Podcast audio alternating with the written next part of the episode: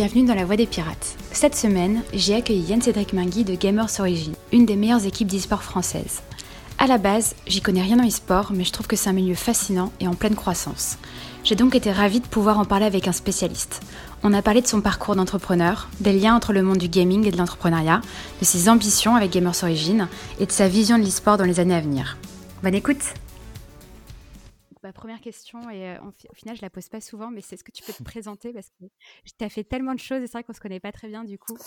Euh, mieux que moi et c'était un parcours assez Pas de souci. Donc, moi, je m'appelle Yann Cédric Mingui, j'ai 35 ans. Euh, j'ai effectivement un parcours un peu, un peu montagne russe. En gros, j'ai commencé très jeune à jouer aux jeux vidéo, de l'âge de 3 ans. et j'ai suivi. À 3 ouais, ans? ouais. Et j'ai suivi. suivi toute l'évolution du monde des consoles, euh, des jeux vidéo sur. euh, enfin, je suis passé de console à ordinateur à peu près à l'adolescence. Et donc, euh, tout ce qui s'est passé, bon, voilà, dans toutes ces années-là, avec la création d'Internet, toutes les découvertes technologiques qui sont arrivées ces dernières années, enfin, ces 25 dernières années, on va dire. Et, ça a fait de moi ce qu'on appelle aujourd'hui un geek. Enfin, même ça, c'est plus du tout utilisé maintenant, mais bon, c'était très longtemps assez mal vu, et puis maintenant, ça a été la mode, et maintenant, je sais même pas où on en est rendu. Mais donc, euh, donc voilà, moi j'ai un peu surfé sur toutes les vagues qui se sont présentées à moi euh, au fur et à mesure des années. Donc, comme je disais, j'ai beaucoup joué aux jeux vidéo étant plus jeune. Et puis arrivé euh, dans fin des années 90, j'ai entendu parler de l'e-sport, donc la compétition de jeux vidéo. Donc, moi, je jouais de façon très, très, très, ce qu'on appelait le hardcore gaming, donc de façon très, très appliquée. Euh, j'étais pas là pour rigoler, quoi. Ça fait très longtemps que je considère plus que les jeux, vidéo, c'est pour s'amuser, en fait, depuis que j'ai 14-15 ans. Et mes, mes copains m'en voulaient même quand on était jeune parce que ils disaient que j'étais un peu trop, ce qu'on appelle maintenant un tryharder. Donc, j'essayais trop d'être bon et je m'amusais pas assez. Et donc, le, j'ai eu mon bac à 17 ans et je suis parti faire mes études. À l'époque, j'habitais dans une petite ville qui s'appelle La Baule et à côté de Nantes. Et euh, je suis parti faire mes études à Nantes, mais j'ai jamais vraiment fait d'études finalement euh, approfondies, on va dire, puisque c'était pas ce qui me passionnait le plus dans la vie. Moi, ce que je voulais, c'était jouer aux jeux vidéo. Et donc, euh, j'ai, à partir du moment où je suis parti de chez mes parents et que j'ai eu mon appartement, et c'est à peu près l'époque où l'internet a commencé, à, enfin, la a commencé à se, à se répandre, je me suis plongé à fond dans les jeux vidéo, on va dire, parce que j'y jouais déjà beaucoup avant, mais là, je suis vraiment passé sur du full time. Et, D'ailleurs, je te ouais. coupe parce que euh, j'ai déjà des questions. J'ai Ah, déjà une ouais. question. Euh, quand t'avais- tu me dis que dès que tu avais 15-16 ans, c'était vraiment hyper sérieux déjà Mm. le jeu. Est-ce que, enfin, il n'y avait pas vraiment de visée professionnelle à ce moment-là? Enfin, personne n'en gagnait? En fait, il y avait quelques joueurs dans le monde, mais c'était en Corée du Sud. Il y avait un Français, euh, Bertrand Gopelier, qui, donc euh, son pseudo c'est Elki, qui était parti là-bas et qui, euh, et qui, euh, qui m'avait donné envie, enfin qui m'avait fait réaliser qu'on pouvait en vivre, mais à l'époque c'était euh, plus qu'un rêve, c'était même pas, c'était pas envisageable. Donc euh, c'était vraiment juste. euh, En fait, pour être sincère, à l'époque j'étais ado, enfin j'étais jeune, jeune, très jeune adulte, j'avais pas vraiment d'idée de ce que je voulais faire dans la vie. J'étais juste passionné de jeux vidéo et j'avais qu'une envie, c'était de jouer aux jeux vidéo. Et qu'est-ce qui te motivait peut-être à, le faire aussi En sérieusement fait, j'ai toujours été très compétitif depuis très petit. J'ai fait beaucoup de, de sport en étant plus jeune. Euh, de 5 à 18 ans, j'ai fait du judo à très haut niveau, enfin à très haut niveau, au niveau régional. Mais bon, c'était quand même un, bon niveau euh, au niveau sportif. Euh, j'ai fait d'autres sports en club. j'ai toujours été, voilà, même aux jeux de société, aux jeux de cartes, j'ai toujours voulu gagner quoi. J'ai toujours joué pour gagner. Et donc les jeux vidéo, je le faisais pour gagner aussi. Et et, euh, et donc du coup, bon voilà, j'ai- commencé à jouer de façon assez euh, assidue. Donc euh, de 18 à 24 ans, j'y ai vraiment consacré toute ma vie. Je jouais, je jouais 18 heures par jour, 7 jours sur 7, quelque chose comme ça. Ah ouais. Du coup, même quand tu étais au lycée, du coup, ça, ça, Au lycée, hum, moins. ton parcours scolaire, il s'est bien Au passé lycée, moins, ouais. Au lycée, j'étais, un peu plus ado comme tout le monde, quoi. Je sortais, j'avais les potes, on jouait un peu, mais c'était, c'était plus le soir et les week-ends pour rigoler. Euh, j'avais ma vie euh, sociale normale. C'est vraiment à partir du moment où j'ai eu mon bac et que je suis passé, je suis parti euh, vivre de mon côté, que j'ai eu inter- Internet chez moi, que là, je me suis un peu euh, renfermé sur ce, sur cet univers-là. Contrairement à beaucoup de gens, moi, je fuyais rien du tout. J'étais vraiment juste euh, passionné de ça. J'avais vraiment envie de profiter de cette, cette effervescence autour, des jeux vidéo et autour de, de, de, de- des, jeux, des jeux en ligne, les, les, les MMORPG, donc World of Warcraft en première ligne. Et, euh, et c'était pas du tout par, par peur du social ou quoi que ce soit. Je suis quelqu'un de très sociable. Mais, euh, mais non, c'était vraiment une passion et que j'avais. En plus, j'avais été frustré parce que j'avais pas internet, j'avais très peu d'accès aux jeux vidéo, enfin très difficilement accès aux jeux vidéo quand j'étais plus jeune parce que mes parents étaient pas très fans de tout ça. Donc c'était vraiment, voilà, j'ai assouvi ma passion d'un seul coup. Et j'ai commencé à, gérer mes premières communautés. Donc, j'ai avec mes, amis de l'époque, on a créé une, guilde, voilà, exactement, une guilde de World of Warcraft. Donc, une équipe de joueurs? Exactement. Et donc, on était un peu plus d'une centaine et on, on, affrontait des monstres dans World of Warcraft tous ensemble. Et en fait, on se rend pas du tout compte quand on connaît pas cet univers, mais c'est quelque chose d'extrêmement intéressant à faire au niveau managérial, puisque c'est comme gérer une communauté de 150 personnes. Alors même s'il n'y a pas le, côté survie euh, de communauté dans la vie réelle, mais il y a vraiment le côté euh, gestion des, rapports humains, gestion de... Bah, donc euh, dans, les jeux là, en question, ce qu'on fait, c'est qu'on obtient des équipements en battant des monstres, et les équipements sont, sont meilleurs que d'autres. Certains équipements sont meilleurs que d'autres. Donc du coup, il faut répartir qui va avoir quoi et en fait, le, but du joueur, c'est d'avoir le meilleur équipement possible. Donc forcément, il y, a des, il y a des tensions qui se créent si tu donnes le mauvais équipement à la mauvaise personne parce que les autres considéraient la mériter plus.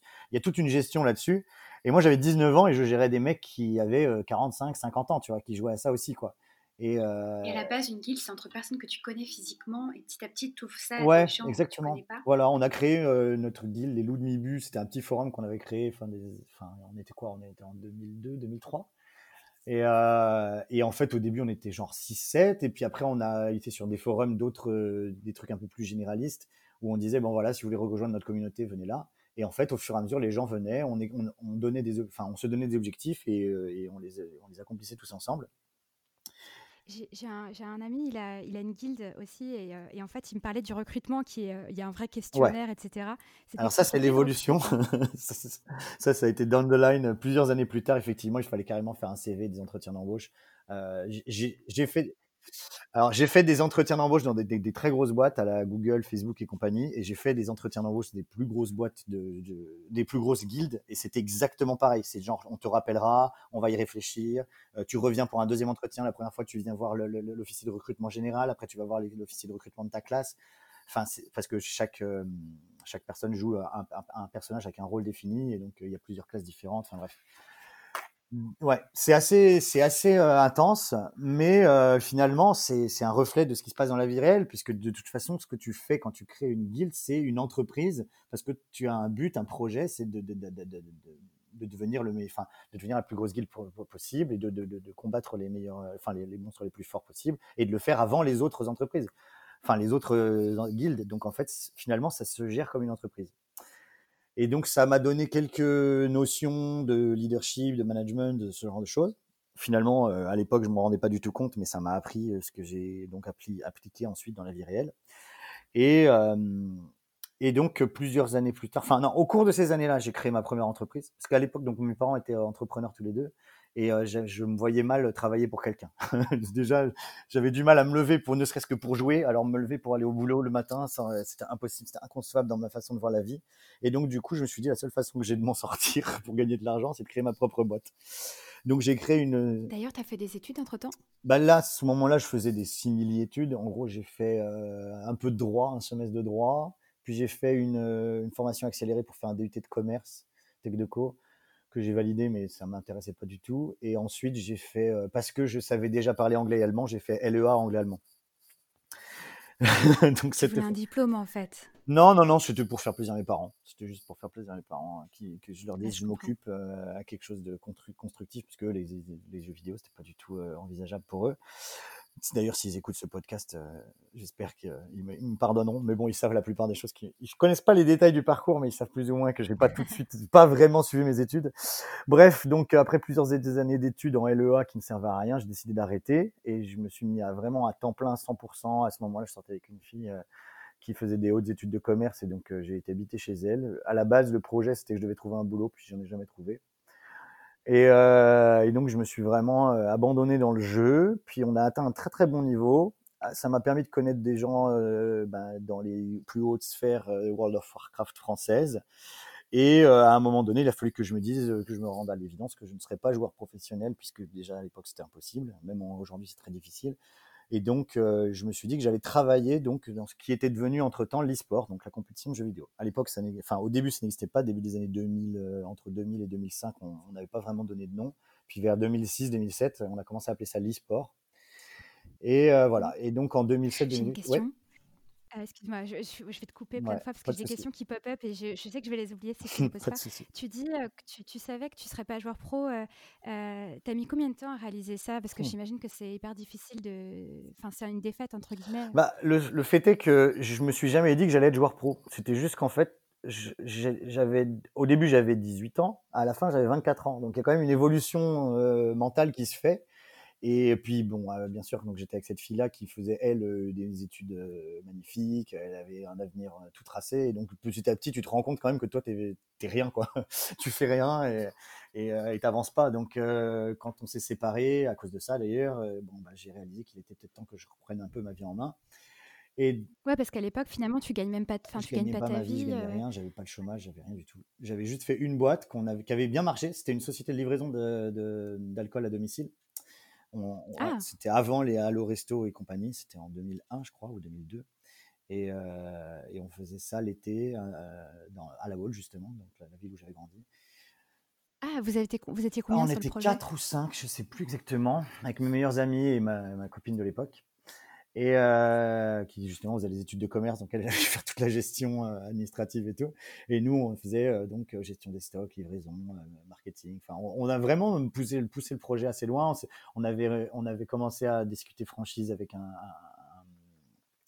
un, entrepreneur parisien.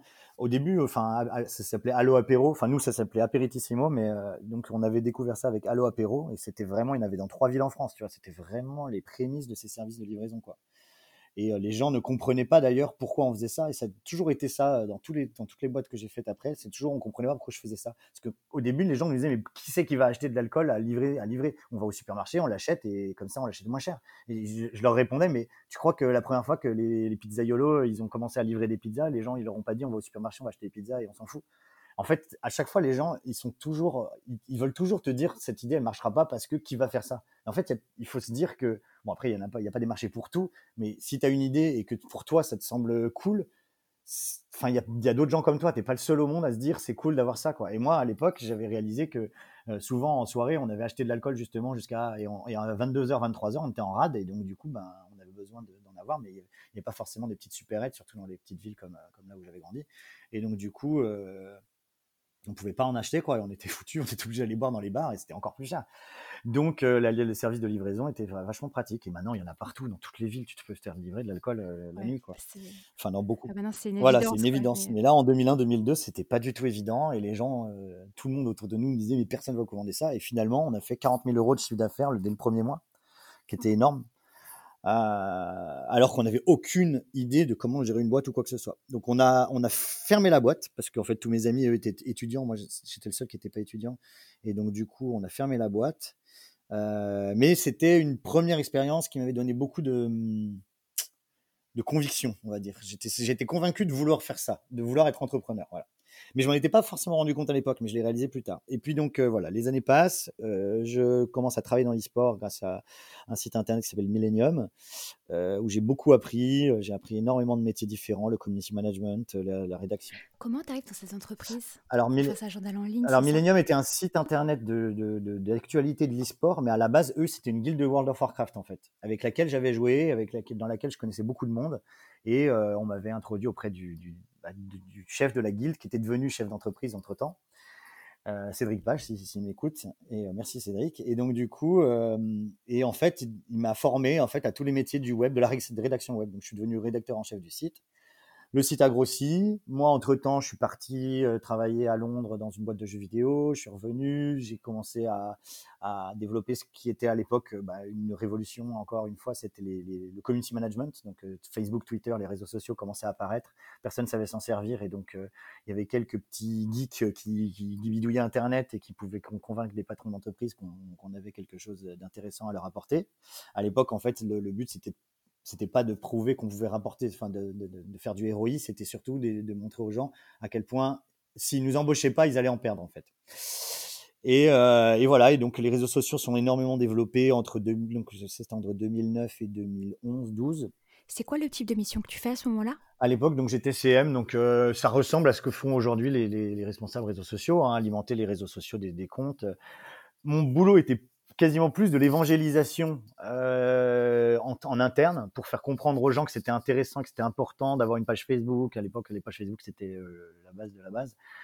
d'avoir un compte Twitter alimenté, comprendre en fait un peu les rouages de tout ça et comprendre comment convaincre les gens que ta marque était un peu à la page. Et, donc je travaillais pour. Toi, comment tu l'as compris ça et comment tu as appris tout ça? Aucune idée, sur le tas en fait. En fait, le, fait est que de gérer des communautés en ligne que je gérais avant, c'était des communautés de, gens qui, qui donnait des retours tout le temps en fait sur plein de choses. Et, et qui te donnait des retours sur ton produit à toi en fait. Ma, ma, guilde, mon entreprise, c'était mon produit et donc les gens qui étaient dedans me donnaient des retours sur ce que je faisais, sur comment je faisais et j'apprenais à gérer ce qu'on appelle euh, les trolls et donc j'apprenais à gérer des argumentaires online en fait. Tu, tu gères pas du tout de la même façon l'argumentaire des gens qui viennent te critiquer dans la vie réelle que quand on vient te critiquer online parce que online tout le monde ose te dire tout parce qu'ils sont protégés par leur écran. Euh, et donc j'ai énormément appris de, on va dire de, de 2002 à 2012 quoi. Et, euh, et ça m'a appris beaucoup beaucoup de choses. Et en fait c'est devenu plus ou moins inné en fait. Enfin je savais le faire quoi. Je savais pas pourquoi mais je savais le faire. Et donc, du coup, quand j'ai réalisé que c'était un besoin auprès d'une grosse partie de la communauté euh, des, entreprises, des startups et tout, bah, j'ai commencé à faire un portfolio de clients, ce qui m'a permis de créer ma propre agence de community management qui m'a rapporté pas mal d'argent. Donc ça, c'était 2010, 2011, 2012. Et euh, j'avais toujours cette idée en tête. Enfin, c'est à peu près à cette époque-là que le film euh, The Social Network, donc sur la création de Facebook, est sorti. Et quand j'ai vu le film, je me suis dit, mais moi, en fait, je veux pas juste avoir ma petite boîte, tu vois. Je veux vraiment avoir le projet, je veux avoir l'idée, je veux créer un truc de ouf et je veux, je veux révolutionner la planète Terre, c'était, j'en, dormais plus la nuit, quoi. Et donc, euh, j'avais vraiment cette envie et c'était, ça me bouffait. Et donc, euh, et donc euh, bon, pendant ce temps-là, ma vie euh, personnelle évoluait. Donc, j'étais en couple avec une fille qui était chercheuse en biologie. Et un jour, on s'est retrouvés, je crois, on avait 26-27 ans.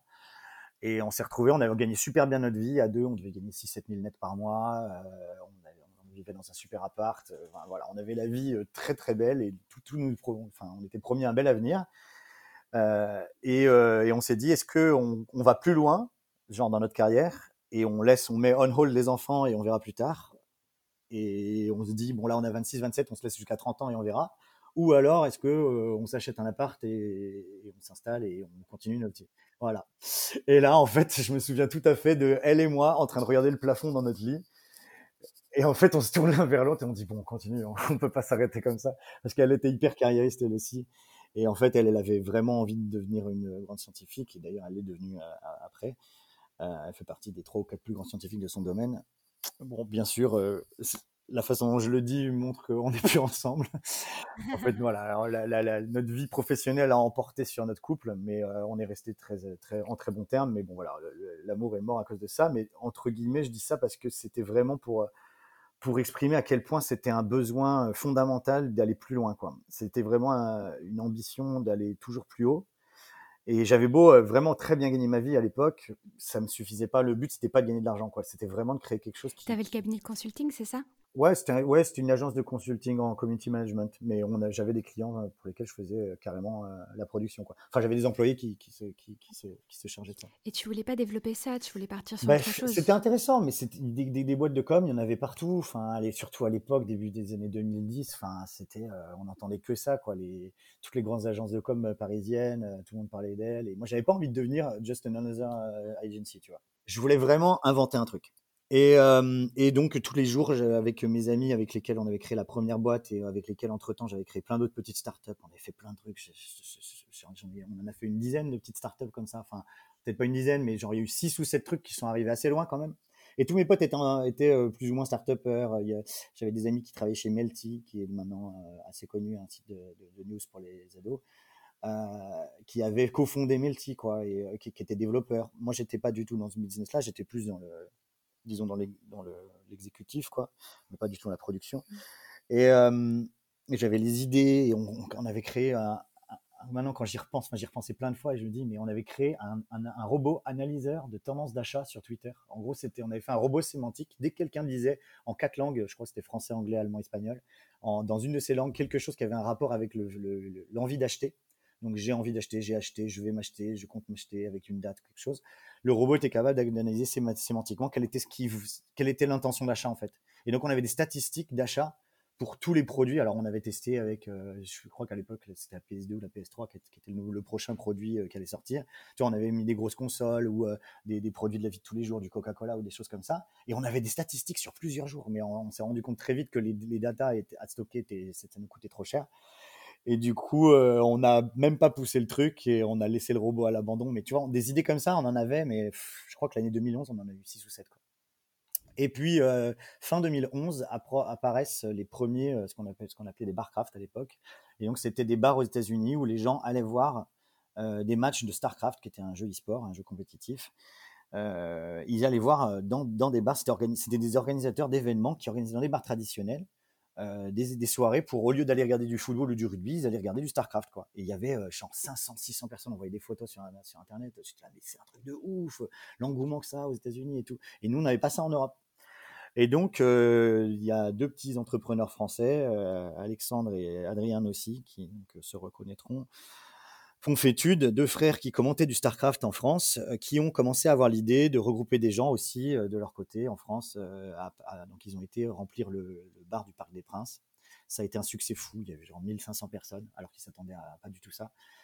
Et là, j'ai commencé à vraiment avoir la petite, euh, la petite ampoule dans ma tête qui s'est allumée. Et je me suis dit, c'est ça qu'il faut qu'on fasse. Il y a un truc, il y a un business et tout. Et donc, euh, on a commencé avec des associés à moi, enfin, avec des gens que j'ai regroupés autour de moi, autour de ce projet, à monter notre propre euh, entreprise de barcraft. Finalement, donc les bars traditionnels n'étaient pas super emballés à l'idée d'avoir. Ton but, c'était d'organiser des soirées dans des bars, c'est ça? Ouais, ouais, voilà. On voulait organiser dans des bars à Paris des, soirées. Finalement, ça marchait pas trop parce que bah, on en a fait, ça a marché, mais les bars nous, nous refusaient, les, trois quarts des bars, même les, trois quarts, 99% des bars nous refusaient, et ceux qui acceptaient, ils acceptaient à des dates qui nous arrangeaient pas, parce que nous, les, forcément, les compétitions, elles, se passaient en fonction du calendrier de compétition, pas en fonction de ce que, les bars voulaient bien qu'on fasse. Et euh, petit à petit, donc début 2012, est venue l'idée de créer notre propre bar, 100% euh, dédié euh, à l'e-sport. Et donc, ça s'appelait le Meldorn, et ça a explosé dans tous les sens. On a monté une franchise en trois ans on en avait euh, signé 26 au moment où je suis parti de la boîte fin 2015. Euh, dans le monde entier, enfin dans le monde entier, en Europe et, sur le continent nord-américain, Canada, États-Unis. Et euh, c'était très très prometteur, c'était extrêmement formateur, j'ai appris énormément de choses parce que j'avais jamais géré de bar avant. On ouvre le premier à Paris. il était où le local? Ah, Le local était à République, le premier, 42 mètres carrés à République. Non, mais il y avait de quoi l'ouvrir tous les jours. Il y avait des bah, en fait, au début, on pensait qu'on enfin, on avait un business plan pour te dire 7000 euros net par mois. On a, on rentrait dans nos frais, tu vois. On a fait 7000 euros net le premier week-end. Donc, on s'est dit, il y a quelque chose. Il y a quelque chose.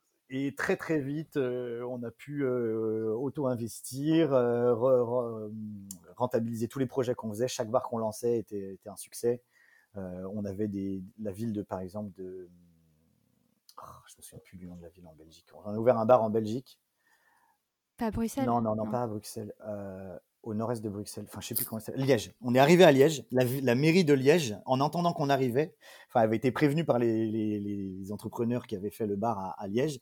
Ils avaient, ils avaient privatisé le pont à côté du bar. Il était bloqué à la circulation. Il y avait, j'avais une photo, une vidéo à l'époque. Je sais pas s'il est encore quelque part, mais en gros, tout le pont était rempli. Il y avait genre plus de 3000 personnes qui attendaient pour rentrer dans le truc. C'était, à chaque fois qu'on lançait un bar quelque part, c'était une, c'était un événement euh, local. Et comment c'est possible que personne ait détecté toute cette clientèle potentielle, selon toi? Bah, parce qu'en fait, voilà, encore une fois, quand j'ai quand j'ai lancé l'idée, euh, tous mes proches, tous les gens à qui j'en parlais me disaient mais tu veux faire sortir les geeks pour les faire boire dans des bars, mais les geeks ça reste à la maison, ça n'aime pas boire. je disais mais moi je suis le roi des geeks, ma, ma passion dans la vie c'est de boire. Qu'est-ce que tu crois? J'adore faire la fête, mais il y a juste aucun établissement qui est adapté à nous, c'est tout. Et donc, nous, on a créé les premiers établissements adaptés aux geeks. Et, euh, et après, c'est à partir de là que le dernier bar avant la fin du monde est arrivé, tous les bars de jeux de société qui existent maintenant, euh, c'est incroyable parce que j'allais dans un bar de jeux de société récemment avec des amis et j'arrive dedans et le patron du bar de jeux de société qui est, un des plus gros à Paris, je sais plus comment il s'appelle, euh, me dit mais c'est toi Yann Cédric? Et le mec était venu me voir pour ouvrir un, un, Meldon à l'époque en fait, avant d'avoir ouvert son, son, bar de jeux de société. Et, donc, en fait, tous ces gars-là, euh, tous ces gens-là, enfin, ces gars, ces, gars, ces filles, et tous ces entrepreneurs, ils, ont eu cette idée à partir des premiers établissements, enfin, des premiers bars geeks qu'on a montés, nous, moi et mes associés à l'époque. Et, euh, et... à quoi ça ressemble un bar de, de geek comme ça? Alors à l'époque, nous, le Meldon, c'était vraiment spécifiquement bar e-sport, donc c'est pas vraiment bar geek généraliste comme le dernier bar à la fin du monde, mais tous les bars ont leur thème principaux. Les bars de jeux de société, je sais pas si es déjà allé, mais tu viens, il y a des jeux de société partout, tu, tu te poses et il y a un mec qui vient t'expliquer le, comment se joue le jeu. Et donc tu t'éclates. Euh, nous, le, le, le Meltdown, c'était vraiment un bar où tu venais pour découvrir euh, ou, pour assouvir ta passion de, de fan d'e-sport, donc euh, regarder des jeux vidéo sur les écrans, enfin de, de gagner des compétitions de jeux vidéo et en discuter avec les gens autour de toi tout en savourant une bonne bière. Et donc, c'est vraiment différent selon les établissements quoi qu'il en soit, le, le, le, business fonctionne. On en montre, comme je disais, on franchise le truc un peu partout. On en avait dans toutes les villes, toutes les villes de plus de 100 000 habitants de France, je crois, à un moment. Et, euh, et on en a mis un peu partout en Europe, jusqu'à Budapest, jusqu'à Lisbonne, euh, en Angleterre. Et c'était quoi euh, ton, ton, rôle dans ce projet exactement? Au début, moi, j'étais spécifiquement DAF, parce qu'en fait, donc directeur administratif et financier, parce qu'à la base, euh, j'avais j'avais été euh, community manager pour Jury Travail, qui était un site de droit du travail, donc j'avais quand même quelques notions en droit du travail, Enfin, en gros, quand on a créé la boîte, je me suis associé à des gens qui avaient différentes compétences. Une personne qui était dans la communication, l'autre qui était dans bah, justement la gestion de bar et tout. Et moi, j'avais dit, bah, je ferais les trucs chiants que personne ne veut faire, quoi. Et j'avais dit, je m'en fous, je veux que la boîte, j'avais l'idée et je voulais que le, truc marche. Donc j'avais dit, j'apprendrai à faire les trucs qu'il faut que j'apprenne à faire. Et donc j'avais mon comptable, mes avocats qui m'aidaient à, apprendre à gérer une boîte, quoi. Et donc on a appris ça sur le tas. On a tous appris nos métiers sur le tas parce que, bah, forcément, on n'était pas franchiseur, donc il a fallu qu'on apprenne comment on monte une franchise. Euh, on était une des premières franchises à être montée en moins d'un an. En gros, entre la création du premier bar et la création des documents de franchise, il y avait moins d'un an, alors que la, moyenne, c'est trois ans. Euh, et pourquoi tu passes en franchise en fait? En fait, le, truc, c'est que pour ouvrir nos propres heures, on a ouvert d'abord à Paris, puis à Berlin, puis à Londres. Et en fait, le problème quand tu fais ça, c'est que c'est en tes fonds propres. Donc, tu dois financer l'achat du bar. Et malheureusement, les, bars, ça coûte cher quand même. Donc, vous ne pouvez pas acheter des bars partout et faire financer des bars. Et surtout, vous ne pouvez pas tous les gérer. Euh, les, bars de Berlin et Londres, on avait des employés sur place qui géraient pour nous, mais nous, on devait quand même contrôler les bars. C'était notre bar. Moi, j'étais Geschäftsführer à Berlin. J'avais fait la formation pour être, euh, être patron de bar. Et donc, euh, donc c'était quand même compliqué. Et du coup, quand, on a vu que le projet évoluait et que tout, enfin que toutes les villes voulaient en avoir un, que plein de gens venaient nous voir de partout en disant je veux en ouvrir un, je veux en ouvrir un, ben, du coup on s'est dit on va monter une franchise et les gens vont pouvoir euh, bah, signer la franchise avec nous et, donc euh, l'ouvrir dans leur ville. Voilà. Mais ça existe toujours. Ça existe toujours, ouais. Moi, je m'en suis distancé en 2015, mais je sais plus du tout. Je suis vraiment pris de, du, enfin, je me suis vraiment écarté complètement du projet mais il y a une carte qui s'appelle www.map.meldon.bar, je crois. Tu peux regarder map.meldon.bar et il y, a la carte des, bars dans le monde. Mais donc moi, de mon côté, je me suis distancé de l'entreprise fin 2015 parce qu'on avait des divergences d'opinion avec mes associés de l'époque. Et je suis retourné dans ce que j'avais, qui m'avait le plus plu à l'époque quand j'avais commencé à travailler avec Millennium, c'est-à-dire la enfin, le management de joueurs e-sport. Chez Meldon, on en a eu quelques-uns parce qu'en fait, comme ambassadeur, on a recruté des joueurs e-sport, comme ambassadeur de nos bars qui venaient dans les bars pour euh, jouer avec les, clients et tout. Euh, et, on avait gagné quelques belles compétitions d'ailleurs à l'époque. On a gagné l'Evo sur euh, Street Fighter 4, qui est une des grandes compétitions sur, de, jeux de, combat. On avait gagné la QuakeCon, qui était la, grande messe de, Quake. on avait vraiment gagné des belles compétitions et j'avais repris goût à tout ça. Et donc, fin 2015, je rejoins un jeune entrepreneur du nom de Guillaume Merlini qui montait une société qui s'appelle Gamers, enfin, Origin et qui était à l'époque surtout euh, une, chaîne de, diffusion en ligne de, jeux vidéo, donc euh, ce qu'on appelle une web TV. Donc des gens qui se streament en train de jouer aux jeux vidéo sur Twitch, la, la plateforme euh, principale pour, accueillir ce genre de, contenu, c'est Twitch. Et, donc Guillaume et ses associés et ses amis étaient en train de devenir une très grosse chaîne en France et donc, je les rejoins, euh, moi, pour les aider. Alors, j'avais besoin, moi, à l'époque, j'avais un autre projet, j'avais besoin d'aide de leur part au niveau technique pour, euh, relancer un projet. Je leur ai dit, bah, moi, je vous apporte mes compétences au niveau organisationnel, euh, gestion de société, parce que eux étaient jeunes et ça n'avait jamais géré de start-up avant. Et, et, vous, vous m'aidez au niveau technique. Et puis, finalement, la boîte a vraiment décollé au niveau e-sportif. Donc, c'est-à-dire qu'en fait, on a commencé à manager des joueurs e-sport.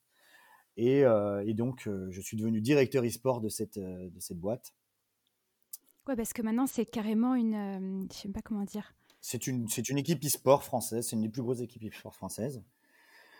Et, euh, et c'est devenu une grosse boîte, effectivement. On a, on a une vingtaine de joueurs à temps plein. euh, on a un centre d'entraînement à Paris. On est une cinquantaine dans la boîte au total. Et, euh, et voilà, c'est c'est une très très belle boîte. Comment, comment vous êtes passé de, de- au début c'était, euh, parce que c'est vrai que je connais pas du tout ce monde-là. Mhm. Au début c'était, tu me dis, euh, une plateforme, enfin pas une plateforme, mais vous diffusiez du contenu, c'est ça, Ouais. en quelque sorte? On, on- on appelle ça une, une- une chaîne de streaming, quoi. Donc ça, ça, c'est- tout ça, cet univers, ça s'appelle le streaming. Donc le streaming de jeux vidéo. Maintenant, euh, Netflix c'est du streaming, euh, Deezer c'est du streaming, et là c'est du streaming de jeux vidéo. Et donc en fait, des joueurs se, se diffusent leur partie de jeux vidéo. Et on, donc ça, c'est les joueurs indépendants qui diffusent leur, joueur- leur, leur partie. Mais en plus de ça, il y a tout l'univers de la compétition euh, de jeux vidéo qui elle est diffusée en ligne aussi.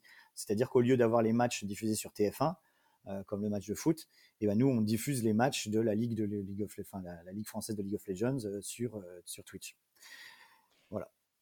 Et, ça, genre, enfin, genre ces matchs, ils sont diffusés sur plein de, plein de chaînes différentes et euh, en fonction des, euh, des gens qui présentent, les gens vont pas aller sur les mêmes Voilà, chaînes, exactement. En fonction du jeu, souvent l'éditeur du jeu vidéo a sa propre chaîne pour euh, mettre en avant sa propre ligue. Les, les- effectivement, les, les communautés qui se, qui se créent autour des jeux en, en- en eux-mêmes ont leur propre chaîne souvent pour diffuser leurs commentaires de- des jeux vidéo.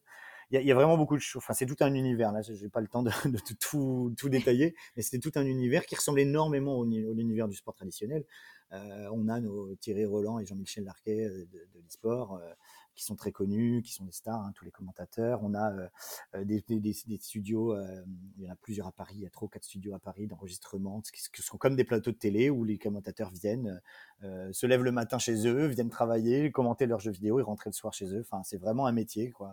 Et c'est quoi le business model La publicité, comme, comme à la télé, tout pareil. Ça, ça, c'est- ça c'est pour les streaming, pour les, les, équipes, les équipes e-sport, c'est différent. Et comment vous basculez de, de, de ça à euh, on a des joueurs euh, qu'on. Enfin, vous avez. euh, je sais même pas comment expliquer. En fait, ça a, ça a été, ça a été progressif. Au début, donc, nos joueurs qui, qui se diffusaient ont- sont devenus très bons, ont eu des bons résultats. Et du coup, bah, on les a accompagnés en compétition. Du fait qu'on apparaisse Mhm. en compétition et qu'on gagnait les compétitions, de plus en plus de gens ont- se sont intéressés à notre équipe, enfin à notre marque, pas seulement en tant que, diffuseur de contenu, mais aussi en tant qu'équipe e-sport. Et puis moi, de toute façon, la diffusion de contenu en ligne, c'était pas mon truc. Moi, je suis pas euh, content creation, c'est pas trop mon truc. Moi, c'était vraiment la compétition, comme j'expliquais, j'ai toujours été très compétitif. Et donc, j'avais vraiment envie de gagner compétition. Comme moi, j'étais pas capable de les gagner moi-même puisque je pouvais plus jouer, euh, j'avais vraiment à cœur d'aider les jeunes euh, joueurs avec lesquels on évoluait à, donner le meilleur de d'eux-mêmes et, et les mettre dans les meilleures conditions pour gagner. Et il faut croire qu'on a trouvé une bonne recette parce que on est passé d'une- équipe pas du tout connue euh, en 2016 à une des plus grosses structures françaises en 2017-2018. On a gagné énormément de compétitions. Euh, j'ai- donné une, un- une sorte de cours magistral dans une école il n'y a pas très longtemps et les élèves le matin étudiaient euh, euh, Gamers Origin et ils m'ont appris, je ne le savais même pas, qu'en 2017, sur 478 compétitions à laquelle on a, participé, on a gagné 460, euh, 400. 400, 400 matchs officiels, on a gagné 400 sur 478. Donc pour te donner une idée, c'est énorme. Et donc du coup, bah, on est passé de rien à énormément de succès en très très peu de temps. Et du coup, il a fallu accompagner cette, cette croissance par des levées de fonds et, euh, et aussi une, une évolution de nos ambitions et jusqu'à jusqu'à ce qu'on crée notre propre centre d'entraînement à Paris pour un peu copier. Ouais, c'est vrai que vous avez levé 3 millions il y a, il y a combien de temps C'était en décembre 2018, donc ça fait un peu plus d'un an. Donc ça, depuis, vous avez ouvert un complexe où, où vos joueurs s'entraînent. Euh, Enfin, je, je crois que c'est- ils sont hyper structurés. C'est quoi la, quoi la semaine type d'un de vos joueurs, par exemple Alors, bah, il- ça ressemble énormément à la semaine type d'un travailleur normal, euh, avec des horaires un peu décalés parce que les, les entraînements sont plus l'après-midi. Donc, un joueur se, se lève en fin de matinée. euh, la plupart font du sport ou euh, enfin vaquent à leurs occupations personnelles. Puis ils viennent s'entraîner donc au centre. euh, donc ils, ils vivent dans des appartements qui sont à Paris, euh, pas très loin du centre, à 10-15 minutes à pied. Et euh, donc ils vivent, en- enfin, ils vivent vraiment euh, une vie normale, quoi. Et, euh, donc ils arrivent au centre en début d'après-midi après avoir mangé, ou alors ils viennent manger au centre. Et euh, ils s'entraînent.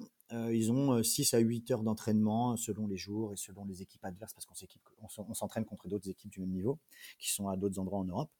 Et donc, euh, et une fois l'entraînement terminé, ils vaquent à leurs propres occupations. Donc, ils peuvent soit continuer de jouer aux jeux vidéo s'ils ont envie, soit ils peuvent aller se balader, aller au cinéma, aller au théâtre, aller faire ce qu'ils veulent. Ils, ils vivent vraiment une vie complètement traditionnelle, sauf que, ils- au lieu de eux, euh, je sais pas, euh, travailler derrière un guichet, et ben, ils travaillent derrière un ordinateur à s'entraîner comme un athlète euh, traditionnel. Alors, En plus, nous, on a un accompagnement parce qu'on leur, on leur propose, ils sont accompagnés au niveau diététique, au niveau sportif, au niveau mental, au niveau de, leur santé.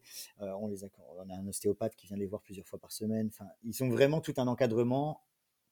Qui, le, le, but, c'est de faire de des athlètes comme des athlètes sportifs, mais des athlètes e-sportifs. Et donc de faire en sorte qu'ils aient le, vraiment le mindset, enfin la, mentalité d'un champion, quoi. Et qu'ils aillent le plus loin possible. Et on a d'ailleurs eu pas mal de très bons résultats là-dessus. L'année dernière, on a été double, double vice-champion du monde sur, sur deux, deux, jeux différents. On a été top 4 mondial sur un autre, top 11 mondial sur encore un autre.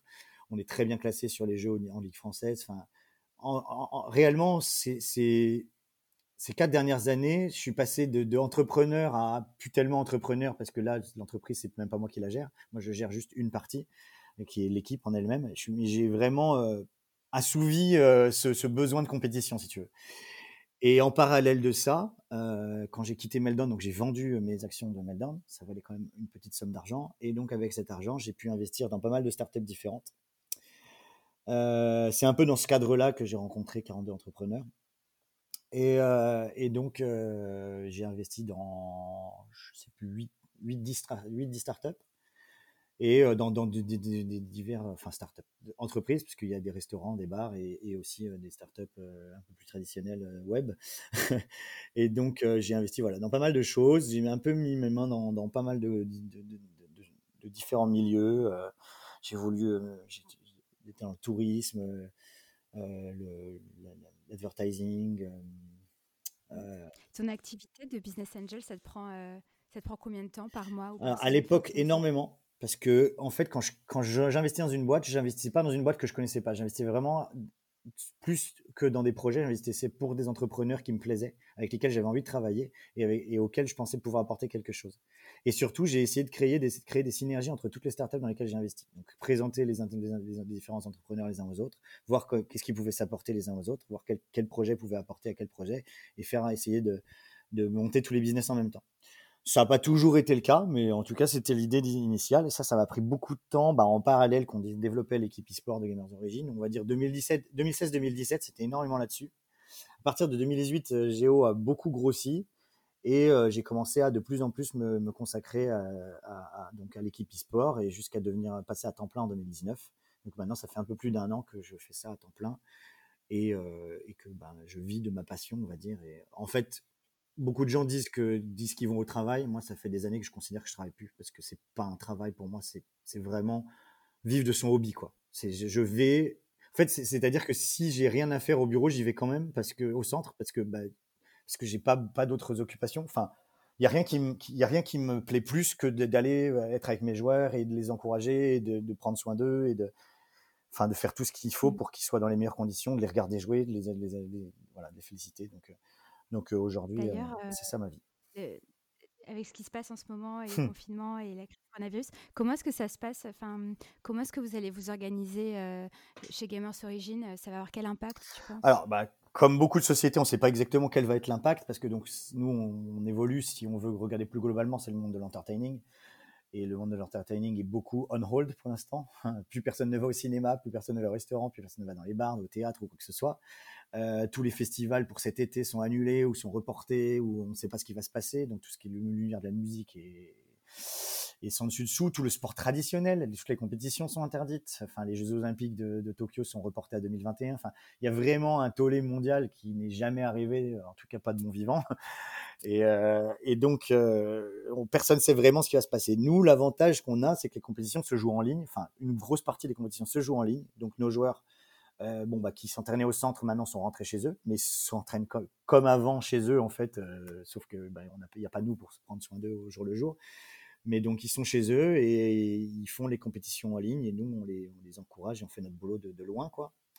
Mais c'est vrai que c'est pas du tout pareil, que toutes nos ambitions de, de travail euh, au centre bah, sont mises on hold pour l'instant. Alors on espère que ça va s'arrêter le plus rapidement possible, un mois, un mois et demi encore maximum. C'est quand la prochaine grosse compétition euh, que vous avez Alors nous, là, on en a tout le temps, pour être euh, clair. On en a tous les week-ends. Euh, une, compétition principale qui arrive, là, c'est mercredi, on joue la demi-finale des championnats de France de League of Legends, qui est un, de nos jeux majeurs. mais, mais tous les jours, quasiment, on a des, des matchs officiels et, voilà, on continue de, de s'occuper des joueurs. Et d'ailleurs, je t'ai pas demandé, mais le business model, c'est quoi exactement? Alors, bah, c'est un peu comme une équipe de sport traditionnelle. Le sponsoring, euh, donc, euh, on a des, joueurs qui vont en compétition. Quand ils apparaissent en compétition, ils ont des maillots de, notre équipe, un peu comme un maillot de foot. Euh, en plus, les textiles sont, vraiment copiés, donc ça ressemble vraiment à un, match, sauf qu'au lieu d'être sur un terrain, ils sont derrière un ordinateur. Et, donc, ils portent les maillots, et sur les maillots, il y a des, logos des sponsors. Et bien entendu, on accompagne nos sponsors dans leur campagne marketing autour de ce qu'on fait. Par exemple, l'année dernière, donc nous, notre sponsor principal, c'est la Société Générale. Et euh, l'année dernière, on a accompagné la Société Générale pour lancer une carte euh, bleue dédiée aux gamers.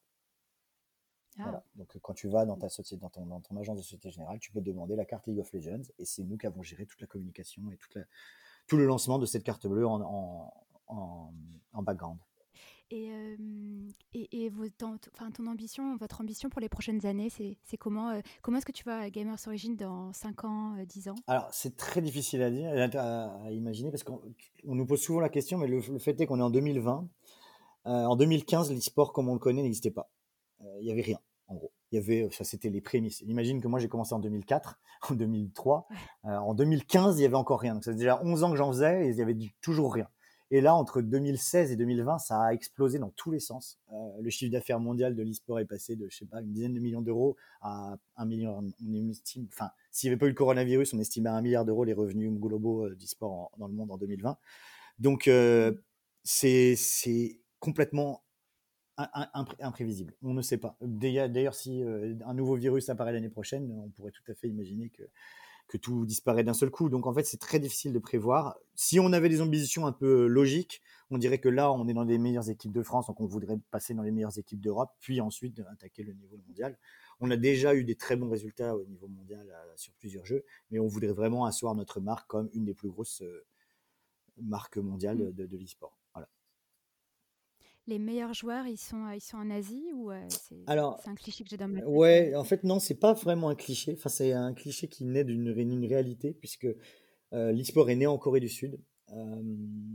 et, effectivement, les joueurs de jeux vidéo asiatiques, de manière générale, sont largement supérieurs à la plupart des Occidentaux sur la plupart des jeux. Mais c'est pas une vérité absolue, mais c'est assez souvent vrai.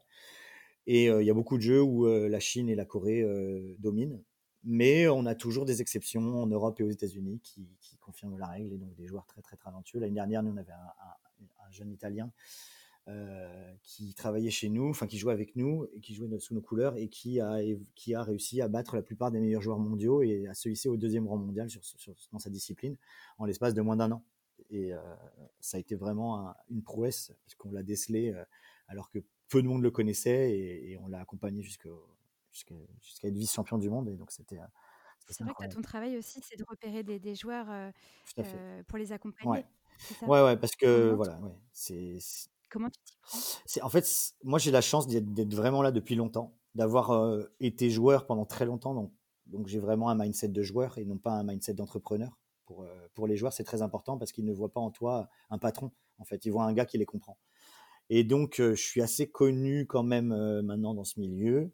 quand un joueur ou quand un coach ou quand quelqu'un a un projet ou une envie de se lancer, il vient me voir.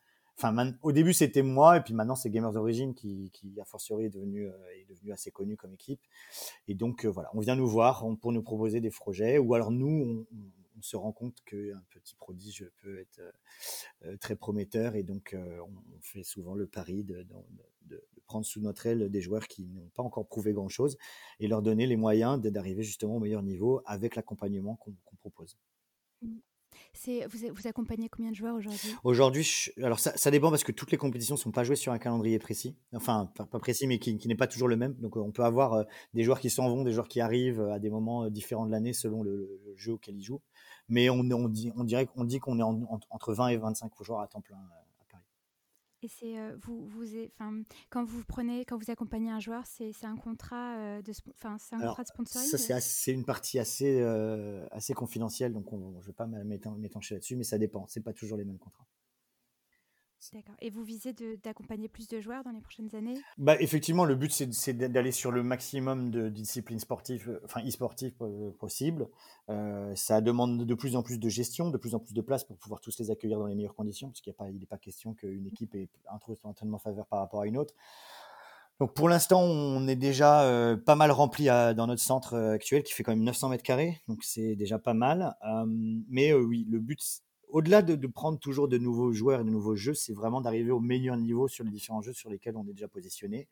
Et effectivement, toujours rester à l'affût des nouveaux jeux. Parce que, en fait, c'est ça aussi, c'est que dans le sport traditionnel, il n'y a pas des nouveaux sports qui arrivent tous les cinq minutes, qui sont créés, et une nouvelle discipline olympique. Nous, c'est tous les ans quasiment, et même des fois plusieurs fois par an, il y a un nouveau jeu qui perce, qui devient le jeu sur lequel euh, la compétition se déroule. Et il faut y être dessus, sinon tu es has-been.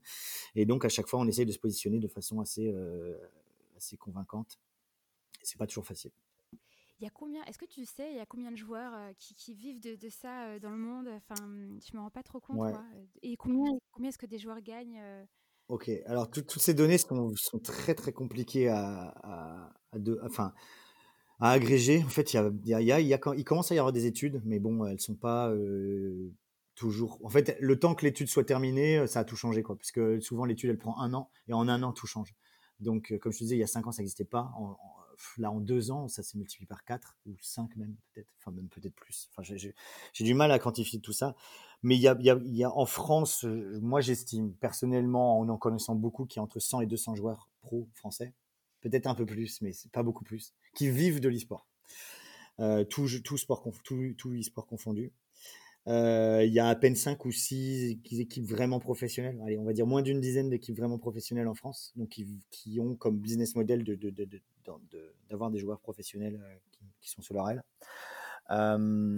donc ça, c'est pour la France. Au niveau mondial, c'est complètement impossible à chiffrer. J'en sais rien, peut-être 10 000 c'est très peu finalement. C'est pas beaucoup, c'est pas beaucoup. Bah, c'est comme des athlètes sportifs, hein, si tu veux. Si tu prends combien il y a de gymnastes dans le monde euh, qui vivent de la gymnastique, combien il y a de tennisman qui vivent du tennis, combien il y a de footballeurs qui vivent du football. Peut-être le football, il y en a beaucoup parce que c'est le sport principal dans le monde. Mais combien il y a de baseball players, combien il y a de, de, hockeyeurs. Enfin, tu vois, il n'y a, pas tant que ça hein, de sportifs. Et tu penses qu'il y en aura beaucoup plus plus tard? Ça va grossir. Ouais, ouais, ça va grossir parce que de toute façon, nous, on a un, un sport, enfin, chaque, e-sport est un e-sport global. C'est-à-dire que n'importe qui sur Terre peut être joueur de ce que tu veux, puisque le jeu est accessible partout en ligne.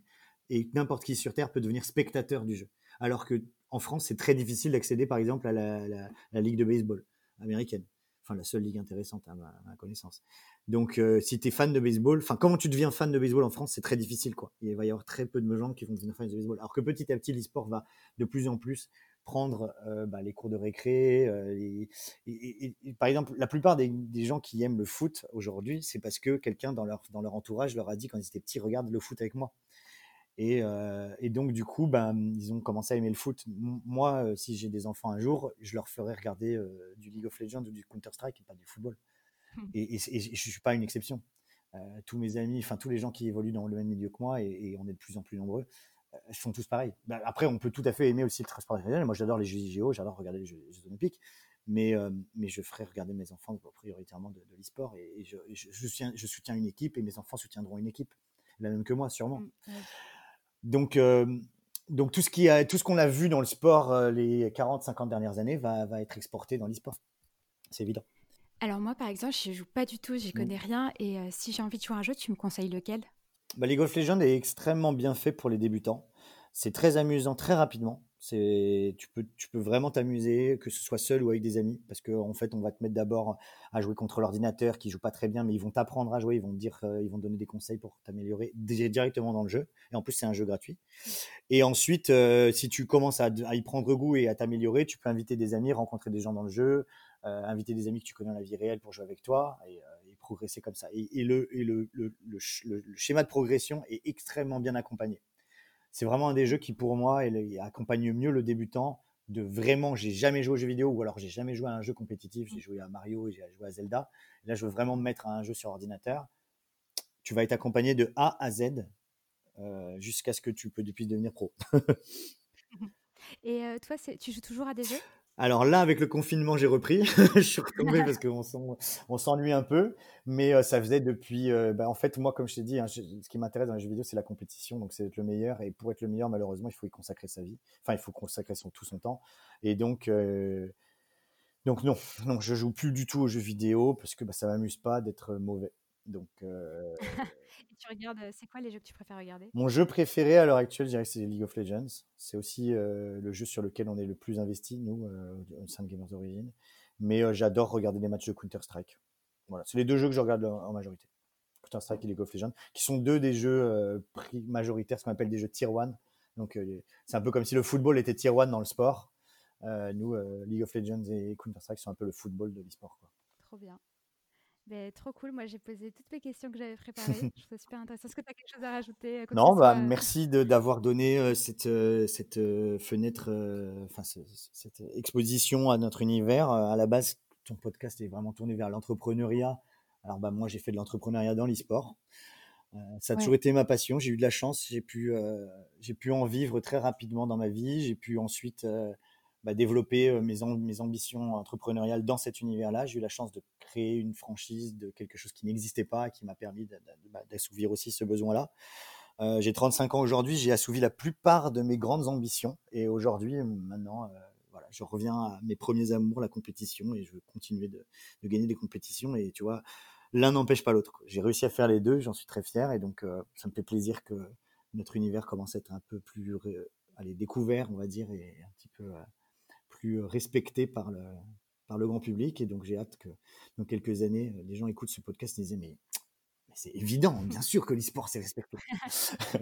c'est pas encore Je commence à me rendre compte, c'est vraiment un milieu fascinant. Et d'ailleurs, c'est quoi le, bah, le rêve ultime? Ce serait, ce serait qu'il y ait un joueur qui soit accompagné, qui soit champion du monde?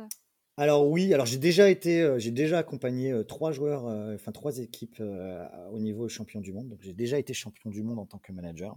Ça, j'en étais très fier. Mais effectivement, c'est de continuer à, aider des joueurs euh, euh, dans leur carrière et les amener au plus haut niveau et, euh, savourer ces, moments parce que c'est vraiment de l'allégresse. Parce que, enfin, j'aime autant gagner pour moi que j'aime gagner avec mes joueurs. En fait, même limite maintenant, je suis bien plus heureux quand je gagne quelque chose avec un de mes joueurs que quand moi je gagne quoi que ce soit dans ma vie personnelle.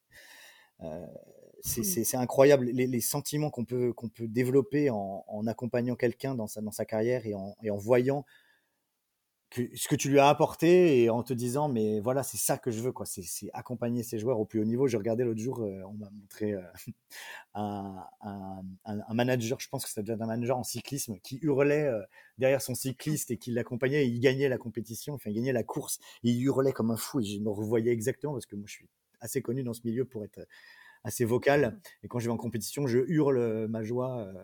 J'en pleure même sur certaines photos. On me voit en larmes sur, le, sur, le, sur, la scène avec la coupe dans la main avec mes joies en, en, en liesse. Et donc, ouais, donc c'est, quelque chose qui, qui, qui, me touche énormément et qui m'atteint énormément. voilà, je suis quelqu'un de très sentimental, très émotif, et donc j'y mets toute ma vie dans, dans, dans, ces compétitions, et, et mes joueurs apprécient ça d'ailleurs quand ils viennent chez GDO, ils sont, ils sont au courant. Mais tu as l'air d'avoir un travail euh, très simple. Ouais, ouais, j'ai beaucoup de chance. Je suis très content, je suis très heureux de la vie que je mène et, euh, et euh, j'ai hâte de voir où ça va nous mener tout ça dans les années qui viennent. Bah, je souhaite que le meilleur. Merci beaucoup. Merci, c'est très gentil. Merci beaucoup d'avoir écouté jusqu'au bout. J'espère que ça t'a plu. N'hésite pas à me faire un feedback. N'hésite pas à commenter, partager, liker, t'abonner, mettre 5 sur 5 sur iTunes. Et puis à la semaine prochaine.